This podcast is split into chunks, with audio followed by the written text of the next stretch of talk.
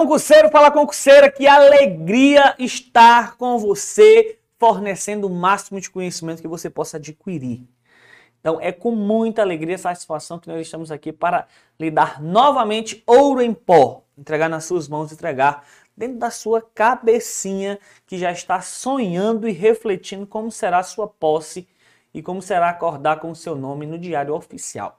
Vai ser uma alegria para todos nós, mas eu sei que para você vai ter um gostinho especial, porque vai lembrar das noites em claro, vai lembrar é, dos dias de estudo duro, pesado, mas isso com certeza valerá a pena. Com certeza será compensado quando você colocar aquela, aquela tão sonhada farda e trabalhar com um único objetivo, que é resguardar o controle e resguardar a paz social.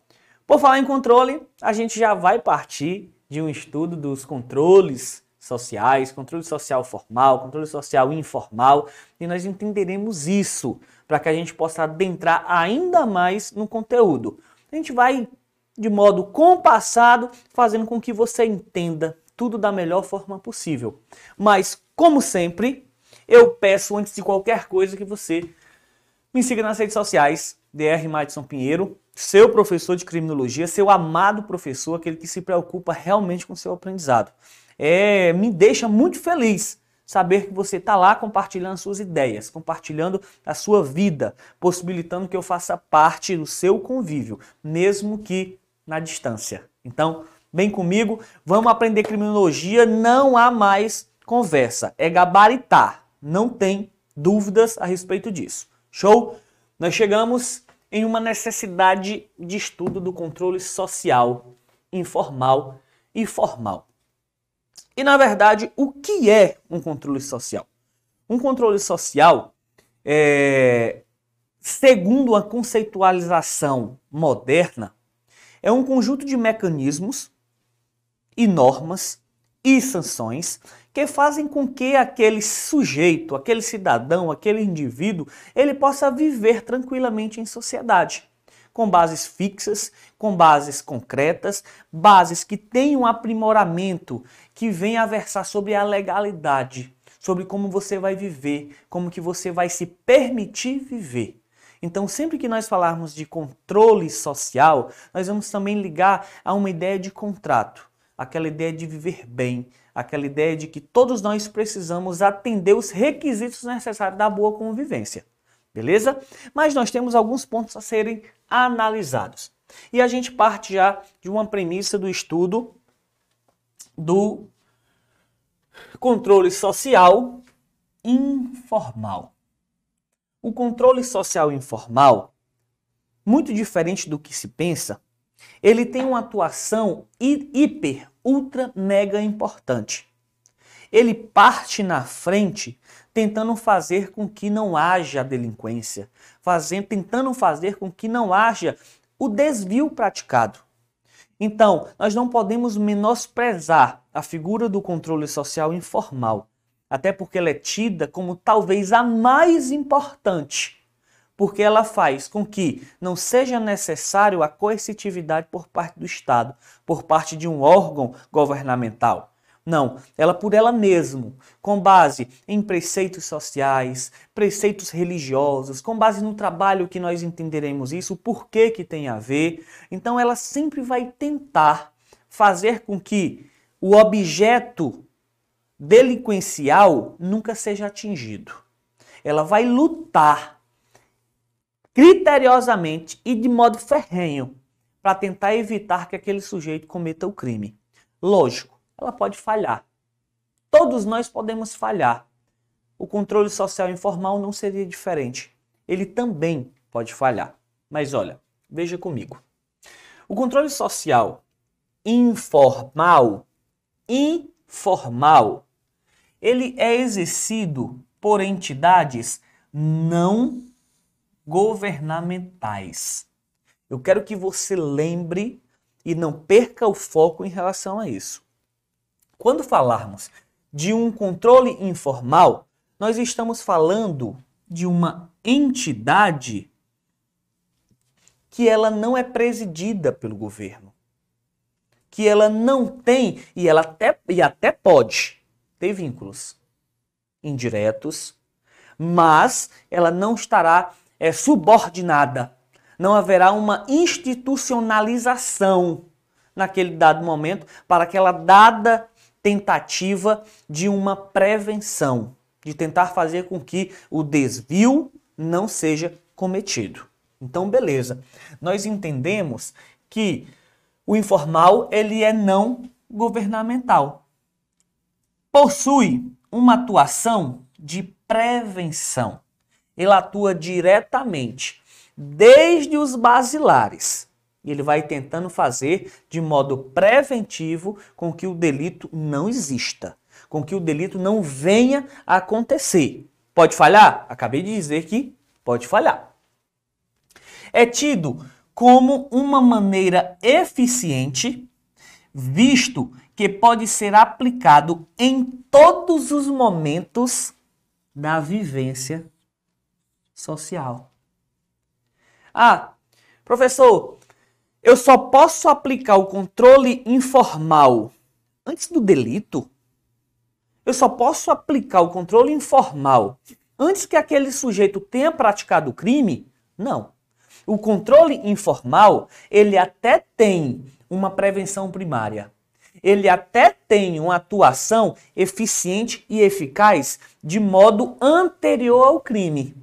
Mas ele serve, e nós veremos isso, muito bem também para um controle informal posterior ao delito. Ele vem atuar também. Ele pode atuar sim, beleza? Mas ó, vem comigo. Esse controle social informal, ele não tem a característica de ser mesquinho, de ter, de ter um ego inferível. Não. Ele vem e ele diz o seguinte: olha, se eu, controle social informal, observar que eu estou sendo insuficiente, eu vou sair de campo.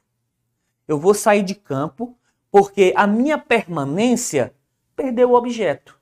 Eu perdi a força que eu poderia ter. Eu fui insuficiente. Eu fui ineficiente. Logo, essa dará espaço, sairá de campo para que outro mecanismo de prevenção possa adentrar dentro desse contexto social. Então veja, doctor, então quer dizer que Assim que for verificado que o controle social informal ele falhou, ele sai de campo? Sim, ele sai de campo. Porque é necessário aqui nós termos um braço mais forte. Não que o controle social informal não seja. Na verdade, ele, ele é tido como mais eficiente. Ele é tido como mais forte. Logo, ele chega a fracassar haverá momentos onde ele irá fracassar. E não adianta que ele continue insistindo em estar ali. Por quê? Pode produzir o quê? Pode produzir ainda mais delitos, ainda mais delinquência. Então, por isso que ele abre espaço. Ele diz o seguinte: opa, eu falhei. Agora eu sou substituído por outro controle que ele tem uma força e uma possibilidade, inclusive, de punição muito maior. Tranquilo? Então nós entendemos que ele pode tranquilamente sair de campo.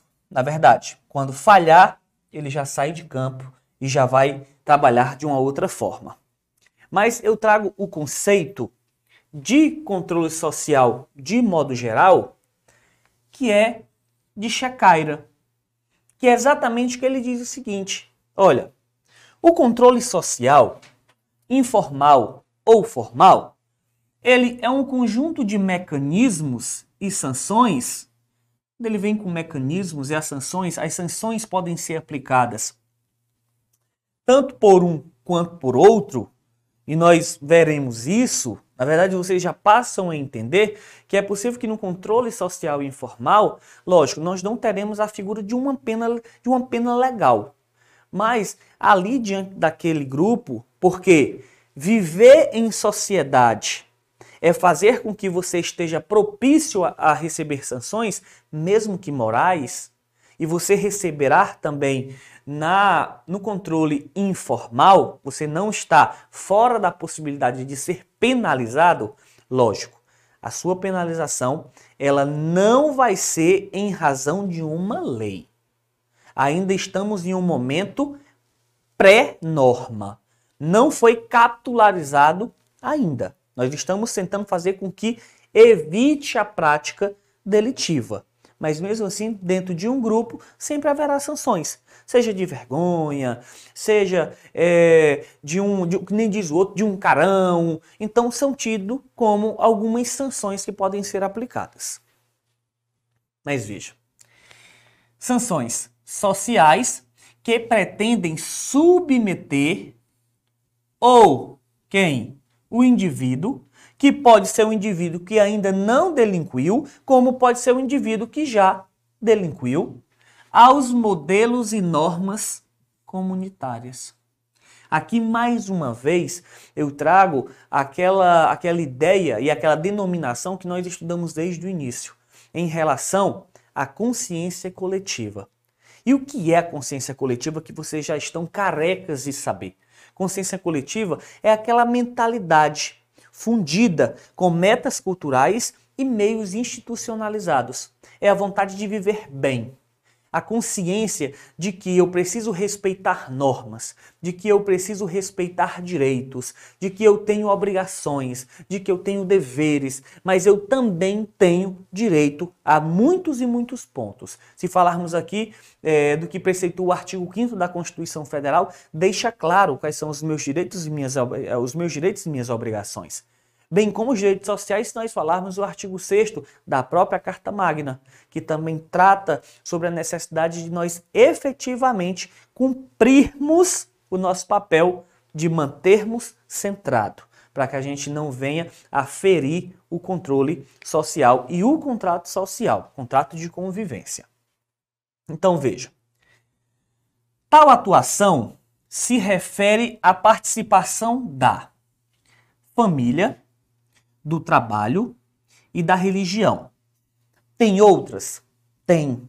Existem outras. Existem ONGs, existem projetos que não são, que são, que não são governamentais, mas eu trago a figura desses três basilares porque eles são tidos como os mais importantes.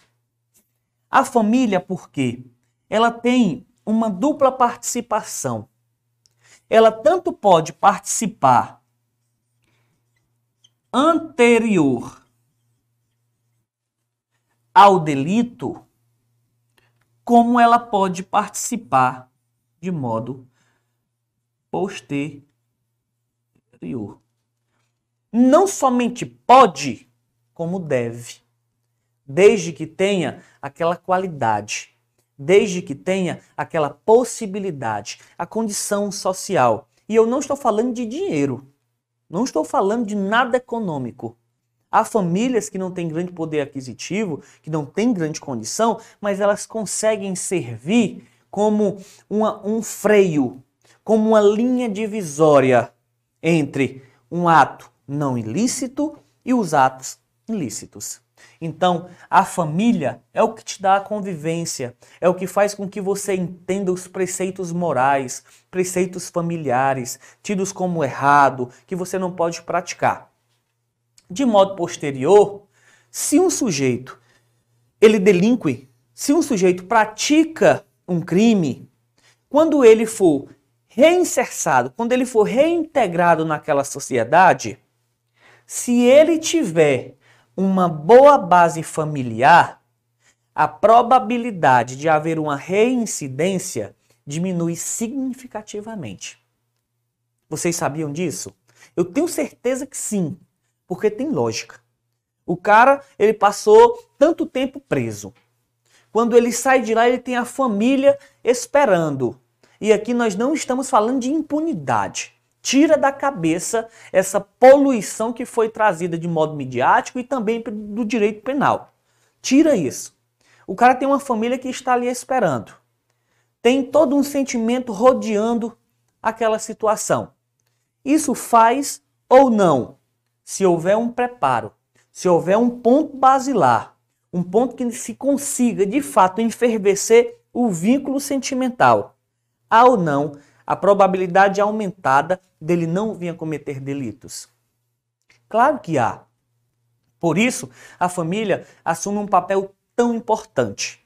Por isso, a família assume um papel tão essencial no que se diz respeito ao controle social informal. Mas não somente ela.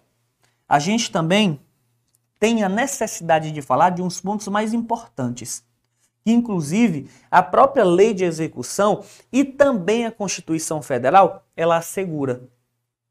Quando nós vemos, lá em direitos sociais, a gente vai ver que nós temos o trabalho. A gente vai identificar que é o trabalho que consegue fazer com que você tenha um capital. E esse capital quer se queira, quer se não, ele te coloca no meio do seio social. Por isso que o trabalho, ele também dignifica o homem. Muito se fala a respeito disso e é uma das maiores verdades do mundo. O trabalho dignifica o homem. Por isso que, em um segundo ponto do trabalho, ele é tido como um dos mais importantes diante, diante de um controle social informal. Mas nós passamos para nada mais, nada menos do que a religião. Aquilo que engrandece para muitos, outros não acreditam, mas diante de uma situação de prevenção, de uma tentativa de você evitar uma reincidência, a busca por uma entidade religiosa faz com que você se consiga centrar e evite que você seja reintegrado nesse momento ao mundo do crime. Não é essa a ideia. Eles lutam exatamente para que se evite, com base no arrependimento. Exatamente esse é o termo usado. Vamos lutar religiosamente para que haja a purificação, para que haja a recuperação daquele nosso filho. É toda uma doutrina religiosa, toda uma doutrina realmente, se nós puxarmos para o catolicismo, para as religiões evangélicas, a gente vai entender que o trabalho efetuado por essas igrejas, por essas entidades religiosas, é linda, maravilhosa e tem grande eficiência, grande eficácia. E nós chegamos aqui ao controle social formal. E o que é o controle social formal, doctor? Olha, formado pelos órgãos que integram o sistema de justiça criminal. Facílimo. Eu tenho aquelas mesmas pessoas, os mesmos órgãos que têm uma atuação no sistema de justiça. O controle social formal ele só vai atuar, ele só vai participar dessa relação, podemos dizer, de controle pessoal, de controle social, se a nossa amiga aqui, ó, essa aqui, ó, que nós acabamos de falar dela, falhar. Se ela falhar, eu não disse ali que ela abre espaço? Ei, tô saindo de campo. Preciso de uma pessoa mais forte. Preciso de um braço mais forte. Aí essa pessoazinha aqui entra. Aí ela entra realmente com um pulso mais firme. Ela entra com um mecanismo é, e, uma, e uma relação mais aprimorada. Certo? Então, ela só atuará em momentos onde o, o controle social informal falhar. Doctor, beleza. Ela é formada pelos órgãos que integram o sistema de justiça. Mas quais são eles? Mas antes de dizer quais são eles, nós temos que entender, como eu acabei de falar, que ela tem uma atuação subsidiária. Subsidiária. Ela vai atuar posteriormente à falha do sujeitinho, do controle social informal. Ela é dividida em quatro seleções. A primeira seleção nós temos a polícia, que é tida como um primeiro momento de atuação, que é aquele momento onde o crime aconteceu ou está em iminência de acontecer. Nós temos em uma segunda seleção o Ministério Público, como já foi dito anteriormente, fazendo um papel fundamental de fiscal da lei, e nós temos o poder judiciário exercendo o papel de busca da verdade real, sempre respeitando os direitos individuais e as limitações que o Estado democrático de direito ele define. Essas limitações não poderão ser desobedecidas.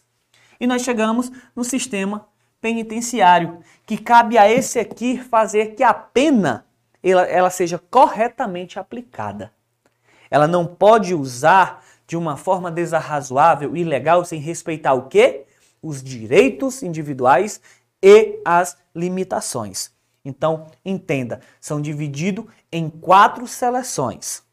Eu quero que você entenda tudo isso, porque a gente vai passar a partir desse momento, no próximo bloco, a gente vai entrar nas prevenções. Prevenção primária, prevenção secundária, terciária. A gente vai entender esse mundo que circula a ideia de prevenir. Se nós temos algo que queremos no controle social informal, é prevenir. Se nós temos algo que queremos fazer no controle social formal, é prevenir também. A ideia é sempre a prevenção no controle social como um todo. Fica comigo, a gente vai para um próximo bloco, continua com a mente aberta para mim, que a gente vai te entregar ouro em pó para que você possa gabaritar na sua prova. Até daqui a pouco, valeu e tchau, tchau.